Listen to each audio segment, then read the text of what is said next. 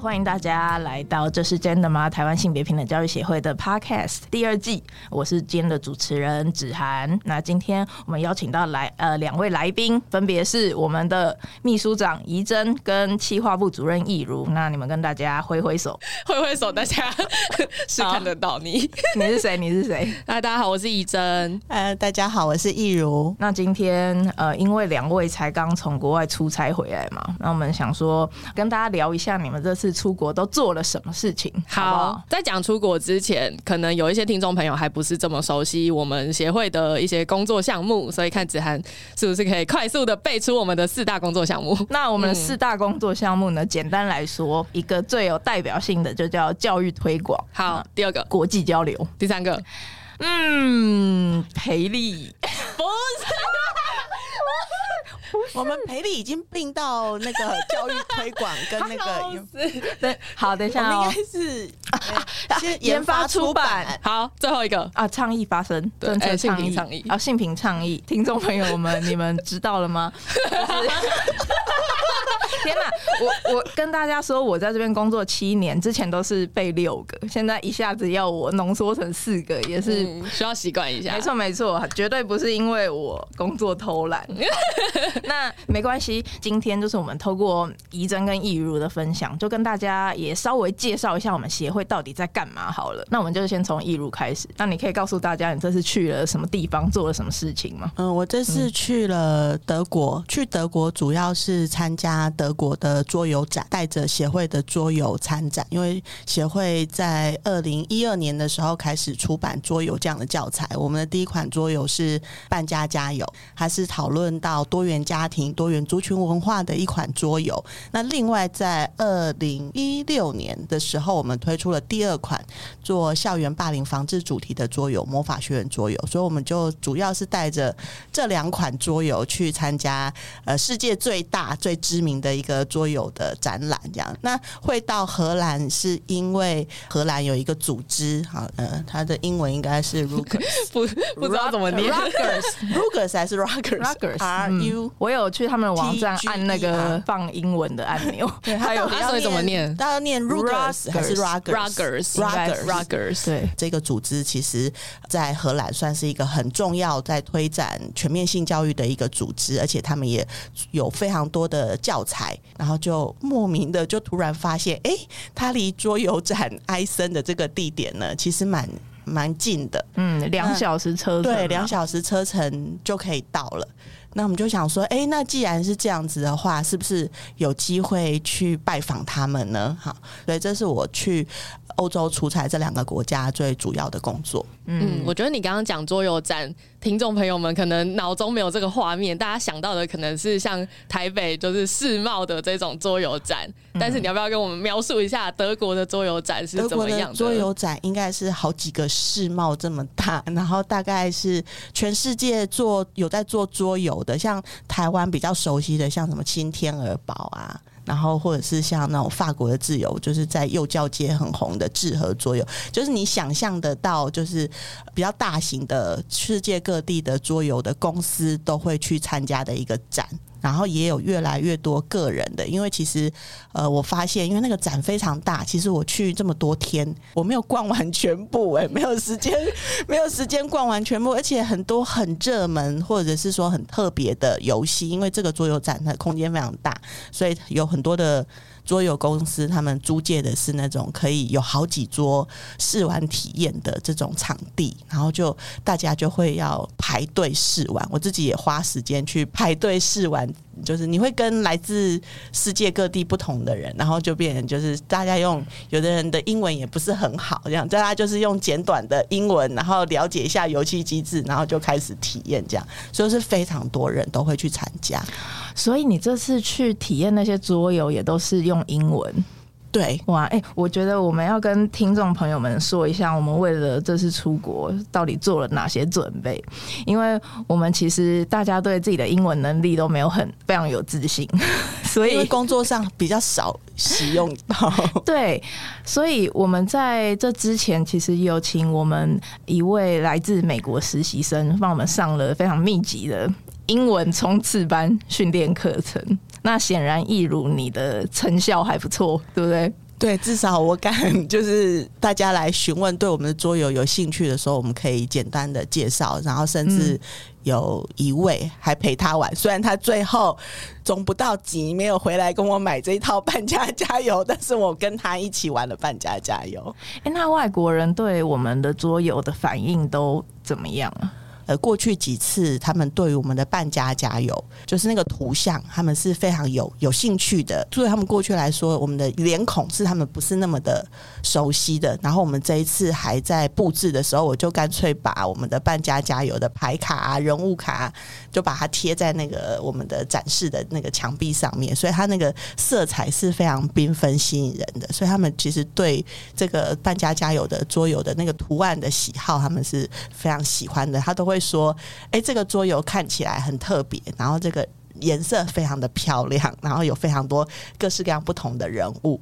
但是我这一次去的时候，我反而比较多人关注的是我们魔法学院桌游。一起参展的伙伴就说，哎，他发现每一年他们喜欢的或者是关注的这种图案风格什么都会不太一样。然后他们也有发现说，哎，今年询问度就这两款桌游来说，大家有兴趣想要。主动先询问的其实是魔法学院，然后因为魔法学院它比较复杂，他们听完之后，他们虽然没有试完，可是他们都觉得这个是一个很重要的议题。等一下，我要跟听众介绍一下魔法学员是什么。哎，怡珍，你可以帮我们介绍一下吗？哦，好，魔法学员是我们协会在二零一六年出版的一个桌游，然后它跟扮家家游一样是牌卡游戏，但是它的游戏机制稍微复杂一点。那它的主轴是围绕在防治校园霸凌，所以它的场景是设定在一个魔法学院，就是像哈利波特的世界里面。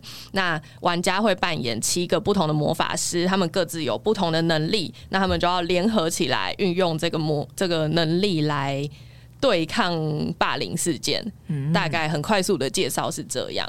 那对我个人来说，我也觉得魔法学院。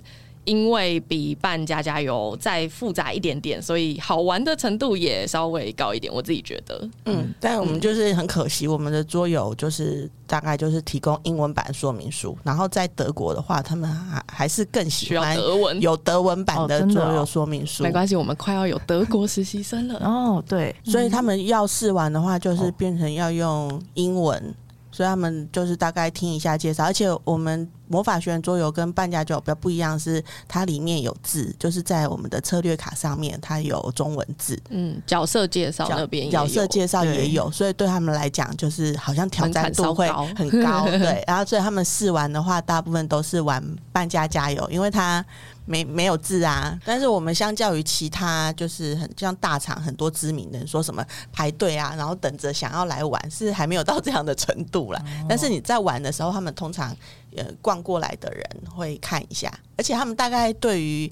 比较亚洲的脸孔，他们也会担心说：“哎、欸，这个是不是交流就是要对语言上面会有障碍？”所以他们可能过靠过来看，然后你想要跟他讲话打招呼，他可能也会有点有点尴尬。然后问他说：“哎、欸，你对哪一款有兴趣？”他们就说：“哦，我们先看看这样子。嗯”看来益如今年要开始学德文了，真的耶！为了今呃明年的参展做准备。对啊，哎、欸，而且我在网络上看到那个埃森桌游展，它的人潮。他一次大概都会来二十几万个游客，这很夸张，比同游还要多。比同游同游多少？十十十五万？同游好像最多二十吗？也是，反正就十几二十。嗯，然后光是一个桌游展就已经这么夸张。一如在这个展览里面有没有看到你印象最深刻的桌游是什么？有，我有一款桌游，我还下去跟一对国外的情侣一起玩。嗯，是什么？呃、是那个手眼协调跟合作组织能力的，它就有点像是叠叠乐，可是它呢又复杂很多，哦、然后它还要、嗯、呃有那个两根柱子之外，它中间还牵了绳子，绳子上面还要挂猫咪，然后猫咪还不可以碰到柱子，也不可以掉，也不能碰到那个地板，它就是那个场景也架设的很漂亮。嗯、然后这款游戏在第一天，就是我去荷兰参展的那一天，就已经完售了。现场没、哦、没有没有办法买，嗯、可是它就是可以让你体验，嗯、然后它就是很多人都在体验这一款，但是没有办法购买。嗯，听起来好困难的一个游戏，对、啊，真的很好玩的。就是桌游展里面有各式各样好玩的游戏，然后人真的蛮多的，像那种比较知名的，像是哈利波特也有做成桌游哦，然后迪士尼也有做成桌游，那个排队之夸张，你光是排队等。进场可以体验，我觉得可能大概就要排个三十分钟左右。嗯、就像我想要买某一款桌游，我要先去他的商店区排队等待入场，大概花了十几分钟。天哪！就是他们真的就是全家大小啊、朋友啊，然后单独一个人来逛展的非常多，而且你也可以看到蛮多身心障碍者。就是我们可能在台湾看什么展览，你就是少数看到，因为行动不是很方便嘛。可是我在德国做展，我真的看到蛮多身心障碍者，就是自己一个人出门坐电动轮椅，或者是家人朋友就陪他一起逛。嗯，台湾的那个身心障碍运动有一句话是。没有有障碍的人，只有有障碍的环境。台湾的环境就是一个非常有障碍的环境。真的，我去过那么多次世贸书展，我都觉得有一些那些路线，其实根本就窄到，就算没有障碍的人也很难走过去。我昨天去立法院开那个公听会啊，然后他们有请一个身障团体的代表去发言，他上不了讲台哎、欸。啊！所以他一发言就说，他觉得立法院这个空间要改进。啊，好尴尬！他们邀请护理空间没有办法改进，他就是让他有人协助杀吗？就是他可以有一些应变。他就是在台下，在他的位置上发言，哦、但是他没有办法上到讲台去。啊，那所以在埃森的桌游展，他们空间规划的，你觉得还 OK 吗？我觉得他们，因为他们。很大，所以他们在那个走道，我像我们的那至少路比较 宽，对啊，宽很多。我们的书展，你常常就是只有一个人或两个人要错身而过的时候，你就会担心撞到旁边的摆饰。可是像我们跟对面的摊位，我们大概就会隔一个车道，就是基本上车子是可以开进来，就是一台车的这样子的一个宽度，所以你在逛起来的时候。是舒服的，是舒适的，在每每个展的那个摊位上面，它是不会影响到动线。然后，因为它有分什么 A、B、C、D、E、F，就是各区嘛。然后你要进到各区，它虽然也会有高低的落差，但是都是斜坡道。哦，所以就算他没有陪伴者，他是自己是坐电电动轮椅来，好几个啊，就是自己东西就，而且他们都采购的很大包很多，哦，然后就自己驾驶他的电动轮椅，然后就在各展区这样子 这样子逛，不影响他。比方说，我从 A 区到 B 区，我就过不了，我就一定要有人协助，没有这样的状况。嗯嗯嗯，哎，那你是在桌游展结束的时候才去荷兰吗？没有，我是在桌游展的第一天，因为他唯一有的空档就是。第一天的下午，嗯嗯，所以我们就特地过去荷兰一趟。办公室的地点是在应该是一个大学城里面，那一区好像就是 NGO 的共享办公室的那种感觉啊，有人权的、儿童权益的等等相关的，他们就是集中在同一区这样。然后他就是很很热情的接待我们。一开始他还比较严肃，然后跟我们说，呃，就是那他的时间有限，后面就是已经有排定的行程，所以他们大概我们一个半小时之内要结束。然后结果我们就是他跟我们介绍，然后他们在做什么，然后我们也跟他讲说，我也带了我们的桌游啊，然后我们的千德尔，虽然我们千德尔是中文啊，那我也就带了我们做的发展的一些教材给他看，这样，然后他就越看越有兴趣，然后中间播一些影片，请我们先看一下。他就进去他的办公室，又拿出他们发展的其他的东西的素材，弄到后来我们已经其实讲了超过两个小时，然后一眨眼时间已经快要到我们要赶车的，我们连大合照的时间都没有，我们就赶快收一收，然后冲去坐高铁回德国啊。那他给你看什么教材？他们发展了很多教材，有绘本，嗯、然后他们也有很多的牌卡，他也给我看蛮多的牌卡。嗯，那他们就是有关于呃性的这个议题的时候。他就问，他就会透过这个牌卡，他就问得很直接说：“哎，如果你在发生性行为的当下，然后你要怎么告诉你的伴侣你是喜欢什么？要该怎么说？该怎么办？该怎么做？嗯、然后又或者是说，哎，你的你的伴侣不想要使用保险套啊，那你很介意这一点，那你你该怎么办呢？你有你可以怎么做？他就是用这样子的问题的牌卡让。学生们来做讨论，然后就是抽这个牌卡，抽到这个牌卡的人，他就会直接念出这个问题，然后去分享自己的想法跟看法，跟对方交流。因为他也给我们看的影片当中，在课堂教学就是使用像这样子的一个素材，他们会很直接的讨论，不会像我们可能就会很担心是不是。就会引起孩子们对于性的渴望跟好奇，就会发生了这一切。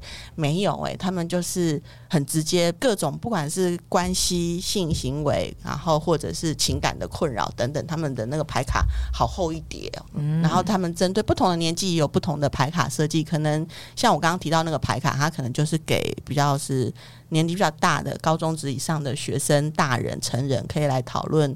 爱情感性关系的这个议题，然后针对于年纪比较小的中小学学生，他们有另外比较像漫画式，就是四格漫画这样子的牌卡，然后用图片搭配直接简单的文字去问看看孩子怎么看待这件事情，然后他是怎么想的。我觉得我们现在要换一下怡珍分享，你去冲绳做了什么？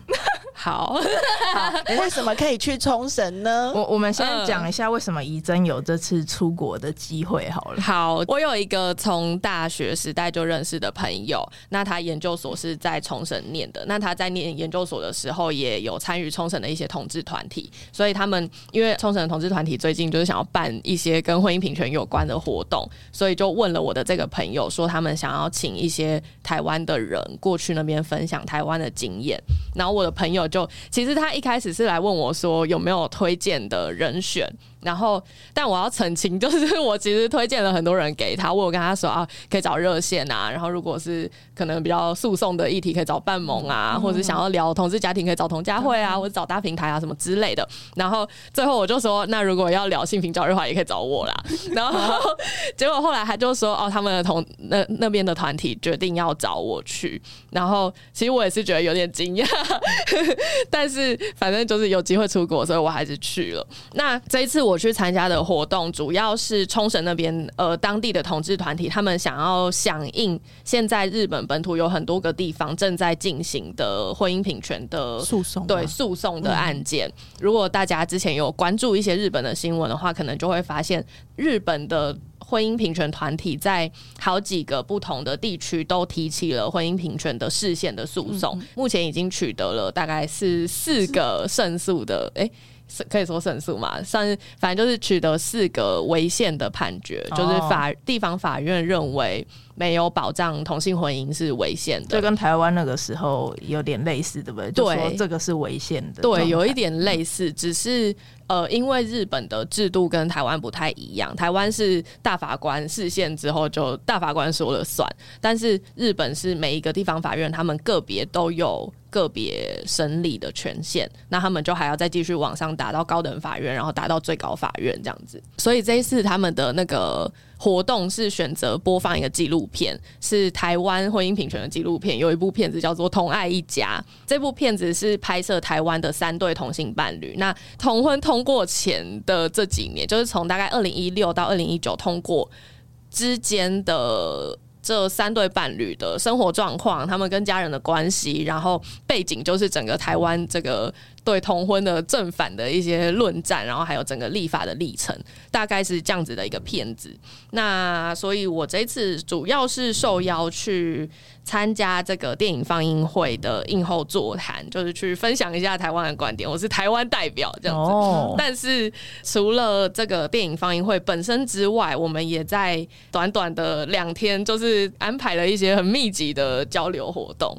哎，是日本的那个同婚，就是像你刚刚说，他们都是地方法院裁决违宪这样子，嗯、然后才会继续往上打官司。对，那冲绳他有裁决危险了吗？冲绳目前好像没有。对，印象中有看到，比如说福冈啊，嗯、然后哪里都有。对对对对对，札幌啊什么的。因为我看，其实那个新闻报道都说，日本人支持同婚的那个比例。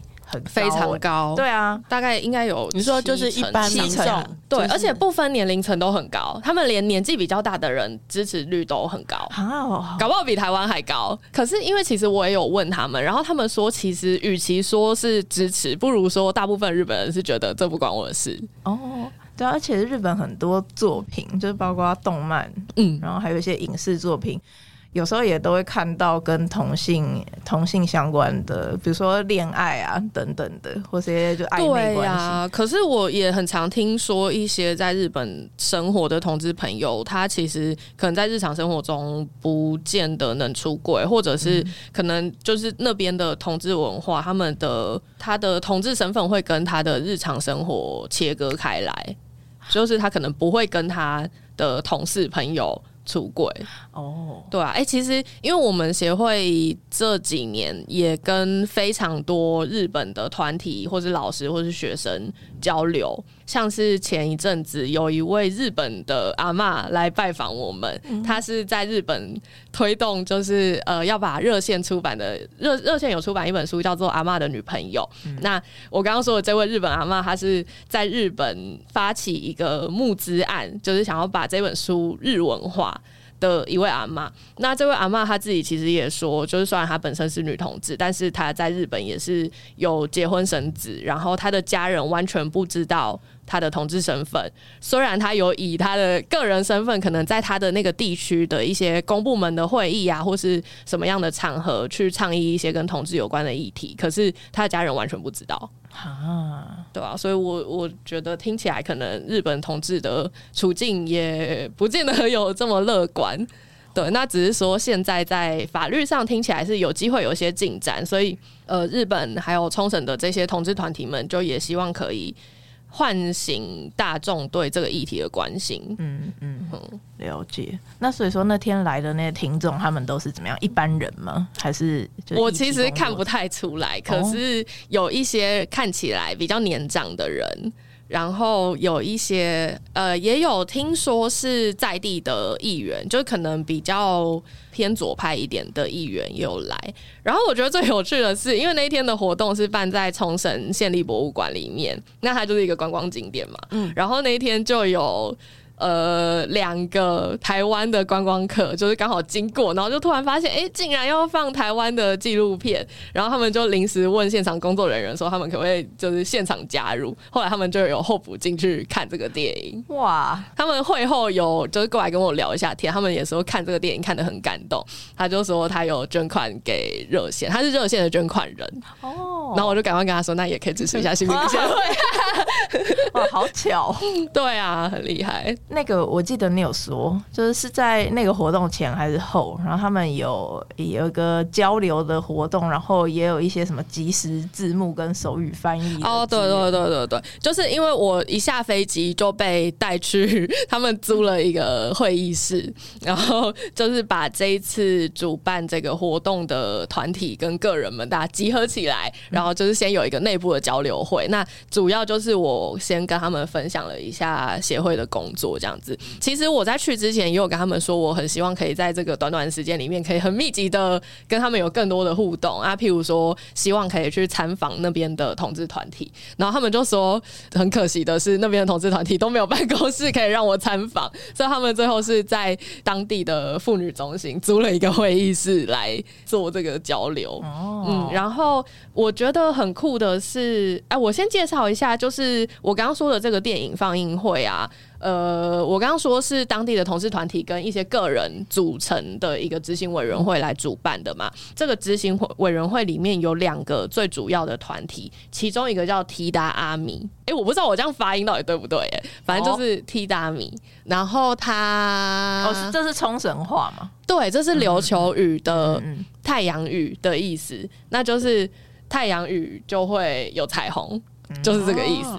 对，然后呃，T 大米，我觉得它的性质听起来跟我们协会比较像，就是他们也是在做一些，譬如说去教师研习，或者是公务员研习，或者是去学校里面去做一些同志教育。嗯，很简单来说，大概是这样。另外一个比较主要的团体是。冲绳当地的聋人同志团体，所以这一次去冲绳就是认识他们的聋人同志团体。其实他他有一个名字啦，但是我我也不确定我念的对不对，但是应该是伊鲁曼卡之类的，然后也是琉球语，然后它是琉球语里面就是很多不同颜色混在一起的这个意思，因为他就是想要表现出他们的成员是很有多元性的这样子的概念，所以这次的另外一个主办团体就是这个伊鲁曼卡。那我觉得最让我印象深刻的就是。这个活动因为有聋人团体的高度的参与，所以他在无障碍或者是各种友善措施方面做得非常非常好。哦，例如就是呃，我刚刚说的，我一下飞机就去参加的那个那个内部交流会。他们现场就有设，哎、欸，我不知道为什么日本的那个技术好先进哦。因为呃，在台湾，我们如果要办一些就是可以服务听障者的活动的话，通常我们是会请听打员，对，就是会有一个人坐在台下，然后打出一些及时的文字字幕出来。嗯、那或者是会请手语翻译嘛？对对。那我这一次看他们的活动啊，他们都是使用一个线上的工具，一个语音辨识软体，然后这个语音辨识软体可以还蛮准确的把他们讲的话直接转换成字幕，就不用有一个人工在那边打字这样子。然后呃，所以我我们在这个内部交流会里面就有那个语音辨识软体的字幕，然后同时也有手语翻译。所以我就觉得非常厉害，因为只是一个这样子小小的内部的活动，它的这方面都做得很好。然后到了活动当天，就是正式活动的时候。就我觉得就更厉害，因为那天的活动有很多那个聋人同志团体的成员去参加去看电影，他们感觉应该有十几位左右吧。嗯，那所以那天我觉得很有趣的是，因为我不会讲日文嘛，所以我去这个活动的座谈、欸、会啊，没关系的。我的希望看的是，而且我以前学日文的时候，我自我介绍说我来喜欢看的是，然后他们这一次，我觉得他们可能是看英文，然后他们都一直叫我汉桑。然后我就会想说，哦、我就会很很想要跟他们说我是看赏，但是又觉得好了算了都可以了。哎、欸，对啊，可是应该是看你，可是因为他们看英文是 H N G 嘛，嗯、对，然后他们就会念汉赏。反正总之，因为我不会日文，所以我哎、欸，这次我的朋友是当我的翻译，他就是负责中日翻译的部分。嗯、然后呃，另外一位语坛人是这个聋人同志团体的代表，所以他需要手语翻译，然后他的手语翻译是。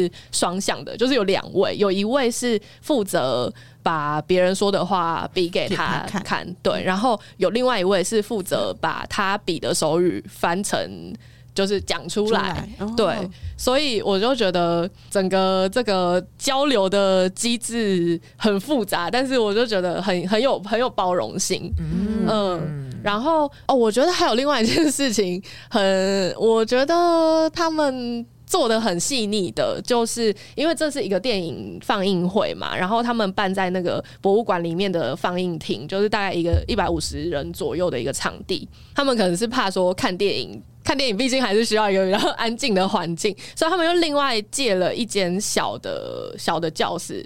小的厅，然后那个小的厅是开放给有带小朋友的家庭，他们如果就是怕小朋友会吵啊或者什么，他们就可以安心的报名这个活动，然后在那个小放映厅看电影，然后看完电影，他会在那一间直播我们的座谈会，嗯、所以我就觉得他很多细节都照顾到很不错，这样子，嗯、因为其实他就是一个一百多人不到两百人的活动嘛，嗯、可是他们办的非常的。慎重，嗯，就是我觉得他们是把它当成一个超级正式，然后很盛大的活动，因为真的想要欢迎所有人来，所以他尽可能的就是让所有人都可以毫无挂碍的前来参加这个活动，不用担心孩子，不用担心语言，不用担心对。可能听不见，对，而且他们当天就是一大早就去场部，反正我就觉得超厉害的。然后结束之后，我们就有一个所有人一起的。那个叫什么？算是庆功宴嘛，就是大家一起吃晚餐啦，after party 嘛。对，没错。然后我觉得这个 after party 也很有趣，因为就是我要跟其他人交流，我还是得透过我的朋友帮我翻译。就是我的朋友那两天都没有办法好好的吃晚餐。那所以说就是你的英文训练没有派上用场，完全没有啊，因为我是哦，因为他们也不太会讲英文。哦，好，对啊，然后。对，所以就是全程都是我朋友，就他可能吃饭吃个几口，就然后起来帮我翻译。然后，而且因为最后一天晚上，就是大家也比较放松，然后而且就是几乎这个活动的执行委员会的成员。几乎全部都来了，嗯、然后我们，欸、我刚说来人，来人，突然变打字模式。他们借了一个很大的包厢，然后感觉应该有个二十个人之类的吧。然后里面有一半是聋人同志团体的成员，所以他们就会。就是他们里面有几位是可以做手语翻译的人，然后他们就会帮忙翻译这样子。然后我的朋友是帮我翻译这个中日的部分，就是我就轮流跟他们聊天嘛。然后我跟那个聋人同志团体的人聊天的时候，就变成是我们要。四个人一起进行这个对话，就是你讲中文的人，然后讲出来，然后先要转成日文，对，然后日文转成手语，嗯，对，对，聋人，对，然后他再比，然后那个手语翻译再翻成日文。哎，手语是无国界的吗？好像不同国家还是会不太一样，哎，哦，OK。所以说，在台湾学手语也不见得能完全就是到日本用这样。我也不知道，但是我不会手语，所以而且我们的语法不一样啊。我知道，就是手语不像我们翻英文，就是翻译这样子，一个一个字翻出来，他们的顺序也不太一样。对对对对，我印象中手语好像有一些不同的系统。对对对，了解，好好奇。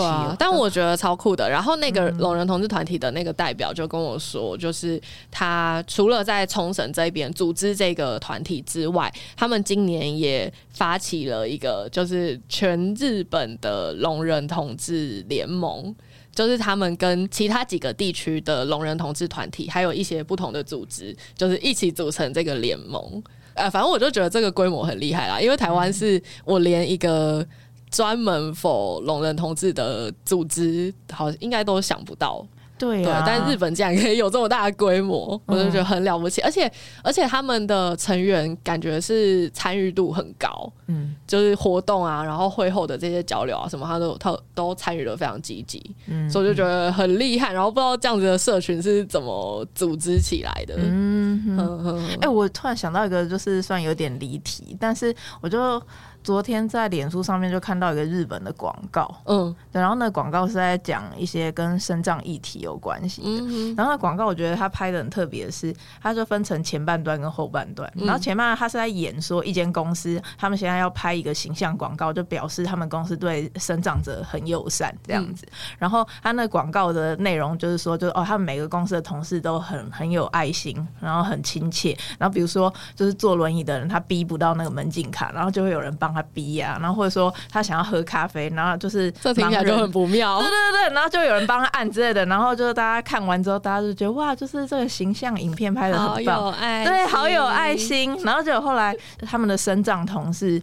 就是他们就会问他们意见，然后省长同事就说：“哎、欸，就是总觉得好像在这个广告里面，我们看起来就很可怜。”嗯嗯，对，对啊，一定的啊。对，然后所以后来那个影片后半段，他们就把这个广告改成，比如说那个呃门禁卡如果逼不到的话，他好像用一个就比较先进的技术，让可以就是远端的逼到啊。嗯。然后或者说按咖啡，他就直接在那个按钮上放点字啊等等的，就是说这样子就是让硬体变得比较友善，就是比。说就是你要大家就哦多一点爱心，就是同理心还要、嗯、对啊，这就是我刚刚说的，就是没有障碍的人只有障碍的环境。对啊，对啊，其实其实我觉得谈性别或者谈身心障碍其实都是一样的事情，就是我们希望的是这个环境可以更共融，然后让每个人都可以舒适的生活，而不是说就是要特别来有、嗯、有人来什么发挥他的爱心啊什么的。嗯对啊，嗯嗯嗯，对啊，像我去日本的时候，我也有拍到有一个是在厕所里面的那个婴儿座椅，哦哦，然后上面有点字。哦，我就觉得好进步哦。对啊，我是没有留意台湾有没有，但是我就发现那上面有点字，我就把它拍下来。我目前唯一看到厕所有点字，虽然我看的厕所也不多，但就是 新北市政府那个无性别厕所。哦，对我有发现，对它的门口、它的门把上都有点字。哦，对对，毕竟那个厕所算是做的很好的一个厕所示范，没错。可是明明就是你在这个门把上放点字这件事情，相较之下没有那么困难。对啊，想象上应该不能。对啊，可是却就是这么少厕所有。对啊，可是因为我觉得好像对非障碍者来说，可能很难想象障碍者在现在这样子的社会环境会遇到哪一些困难吧。嗯对啊，因为像我平常这样走路，就是虽然觉得台北的路很挤啊，很不好走啊，然后车很多啊什么的，可是是我以前有一次去当一个重度障碍者的个人助理，当了一天，然后我才发现说，就是原来。对我们来说，可能只是小小的不方便，觉得那个路就是高高低低、起起伏伏不好走。但是对障碍者来说，他就是可能要绕一大段路，才有办法去到他想要去的地方。嗯、这跟社工系的专业也是有点关系嘛？就你现在社工系的训练有没有在这时候派上用？没有。但我是一个没有，我我已经不记得社工系在教什么。啊、好吧，因为我同学们都是学霸，哦、相对之下我已经完全忘记了。嗯，好吧，真可惜。好，那反正今天的节目就是这样，就是希望有让大家稍微了解一下协会近期的工作状况。我想想看哦，哎、欸，最后我可以跟你们讲，嗯、我那天不是接待那个日本高中生嘛，嗯。哦，然后日本高中生真的好可爱哦，我就问他们说，呃，你们知不知道在二零一九年的时候，台湾有发生一件很重要的跟同志有关的事情？然后他们就非常的困惑，而且因为一开始那个翻译把它翻成二零零九年，然后他们他们就说他们就说哦，那时候我才两岁，然后我就说不是二零零九是二零一九，然后他们还是一脸非常困惑的样子，十二岁，然后呃我就说那给你们一个提示，就是你们知道呃亚洲目前有哪一些国家有通过同性婚姻吗？然后他们也超困惑的，我就想说。这就是我 内心的惊叹，我就想说啊，竟然不知道吗？然后最后他们就想了很久之后，他们就说泰国，哦，合理的啊，真的吗？那如果什么都不知道的话，有可能会觉得是泰国。对，最后我就跟他们说在台湾，然后他们就嘿，哎，等一下，那那等一下，这个是日本高中生为什么会有这个机会来台湾？他们来台湾的目的就是在。就是要学习，哎、欸，不是，就是那种休学旅行嘛。嗯，对对对，对。然后主要就是来认识台湾的这些议题，跟议题有关的团体。是不是每一次的行，每一个行程的那个规划会不太一样？像我这一次接待的这个，他们参观的 NGO 只有我们协会，然后他们去的其他的都是可能，譬如说学校啊，或是。什么好像去什么足科啊，还是什么的？哦、然后好像让他们分组吧。我上次接待的时候，他们就是少部分的人选协会，然后因为他们想要玩看看魔法旋转，然后绝大多数人选去中正纪念堂。哦，我这次这个是他们是一堂课，所以他们是全班都来，他们人超多的。哦，对啊。然后之前也有听过有一些是参访好几个组织的，嗯、的是，对对对。然后因为因为协会有加入一个。那个怎么念啊？S N E T。嗯哼，他们这个网站上面就是有把一些台湾的 N G O，然后还有一些对这个增长见闻有帮助的景点，就主要是可能比较有历史典故的啊，这种地方纳入这个网站里面。然后所以说，可能老师你如果想要带学生来台湾毕业旅行的话，然后你就可以看一下这个网站上有什么推荐的地方，然后就可以把它安排进来。然后我们协会就是其中一个。景点 性性别景点，我们是一个，虽然我们办公室一次只能装。十二个人，对，没没有办法装到二十个人。不过就是不定时的会有一些日本的高中生来参观这样子。那天那些高中生真的是很可爱，因为我就讲一讲之后，我就跟他们说：“哎、欸，等一下，你们知道今天来的这个地方不是我们协会的办公室吧？”然后他们就哎、欸，然后然后我就说：“哦，今天这个是租的一个场地，因为我们办公室太小了，就是没有办法容纳这么多人。”然后他们就看起来完全不知道。然后我问他们说：“那你们知道今天为什么要来参访这里？”嘛，然后他们也。因为老师安排的，对，我觉得他们看起来超可爱。没关系啊，因为我高中的时候应该也是这样。好啦，是也没错，但我就觉得超可爱。而且他们来参访的前一天，好像是去淡江学中文哦之类的，就不知道为什么好神奇的行程哦。然后所以他们就学了一些简单的中文。哦所以我们那天最后要拍大合照的时候，就是那个导游帮我们拍，然后他就喊一二三，他喊中文，然后他喊一二三之后，下面就有一个学生喊四。就是笑成一团，超可爱的，学得很好。对啊，哦，好、嗯，很可爱。所以我就跟他们说，请他们回国之后可以多多关注日本的婚姻平权，因为他们也不知道日本的这些婚姻平权诉讼啊，真的耶。对啊，哎，对啊，这边还还要科普一个小知识，就是日本是 G7 工业国里面唯一一个没有通过同性婚姻法律保障的国家。真的，其实我昨天看到你的访纲，我还去查了一下 G7 有谁，哦，我已经忘记了。好，反正那你背一下 G7 有谁。好，大家大家自己去查。我我知道有欧盟、美国之类的啦，还有日本，然后我背出三个。好，反正就反正就是呃，世界工业方面最先进的这种国家，类似这样子的概念。以前地理课本有啊。对，好，我以前地理超烂的。那我再科普一个小知识，大家知道尼泊尔成为亚洲第二个通过同性婚姻的国家了吗？对，就在前几天。前几天，对，其实他们之前已经法院做出判决，嗯、但是前几天才终于有第一对顺利登记的同性伴侣。而且他们是不是也是那种，不是说真的立了一个法，就是他们法院是说。呃，你如果没有定出一个法的话，就是可以直接适用目前的嘛，就像这样。哦、你说跟台湾的七四八一样，对对对对对，哦、所以说就真的有人登记，只是七四八，而且我嗯，七四八是讲了一个期限，是在两年，对，对在那之后才可以，可是他们现在就可以了。哦，嗯、对，因为其实呃，我不知道尼泊尔的制度，但是以台湾的制度的话，大法官是有这个权限，可以说，譬如说，呃，两年之内要修改，不然就怎么样，或者是大法官也可以说啊，这个法律立即失效之类。可是因为这就是一个最严厉的结果，所以可能比较权力好好大。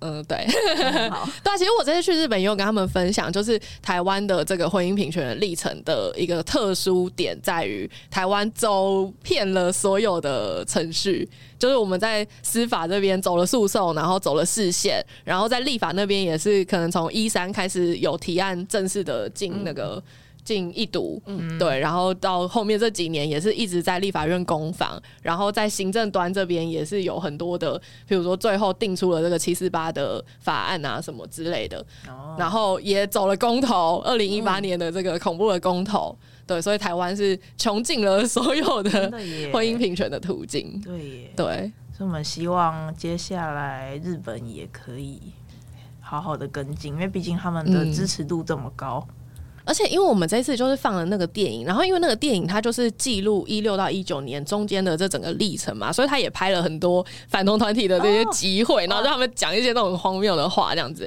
然后很多那个参加电影放映会的观众，他的回馈是说，他在这之前只知道台湾有同性婚姻，但是他们不知道台湾的同性婚姻也经历了这么多正反的论辩，然后不知道有这么强的一个反对的力道。嗯。对啊，所以我我最后也其实也跟他们说，就是台湾已经走了这么痛苦的历程，然后台湾的很多性品的立法其实都是奠基在人命上面的。嗯、对，对啊，就是像婚姻平权，其实也是因为毕安生的事件，所以后面就是加速它的进展。然后像我们性平法也是叶永志事件之后有一些调整。嗯、我就跟他们说，希望日本可以不用发生像这样子的悲剧，就可以。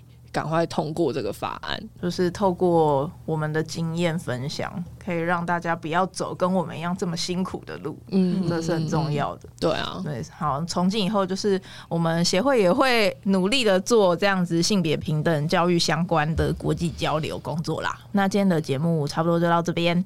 呃，如果喜欢或者支持性别平等教育议题的话，就是可以到节目资讯栏捐款支持我们，然后或者说参加我们。每个月会举办的性平星期六免费公益讲座活动，哎，Podcast 没有那个吗？什么五星好评？